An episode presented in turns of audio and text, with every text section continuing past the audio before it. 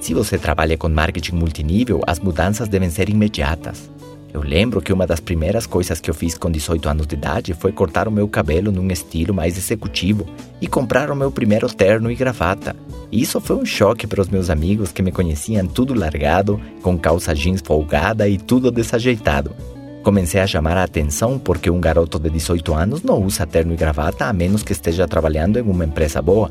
Foi muito interessante que em pouco tempo meus 20 primeiros distribuidores começaram a copiar tudo que eu fazia e nas reuniões éramos 20 garotos muito bem arrumados. E isso gerava uma ótima impressão para quem chegava pela primeira vez aos nossos encontros semanais. Você precisa ter cuidado em todas as áreas. Cuidar de sua aparência, de sua pele, do seu peso, do seu vocabulário e outros detalhes que vão fazer toda a diferença nos seus resultados.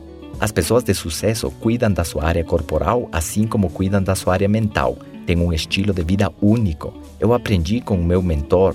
Ele me serviu de inspiração, de exemplo, porque eu sonhava com ser como ele.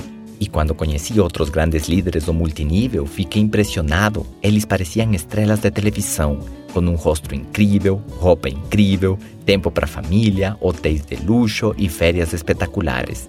Eu era um menino de 18 anos sonhando chegar no topo da escada, nesse 1% da população que desfruta de liberdade econômica. E é assim como funciona. É interessante que vocês cheguem perto de pessoas de sucesso, de nível social alto, pelos quais vocês sentem admiração, e vão perceber que é diferente de uma pessoa da classe média que também é diferente de uma pessoa que está começando a fazer carreira numa empresa e os seus ganhos ainda são limitados. Os primeiros cuidam de mais aspectos em sua vida. Eles não chegam mais com seu carro sujo, por exemplo. Sempre estão com ele limpo.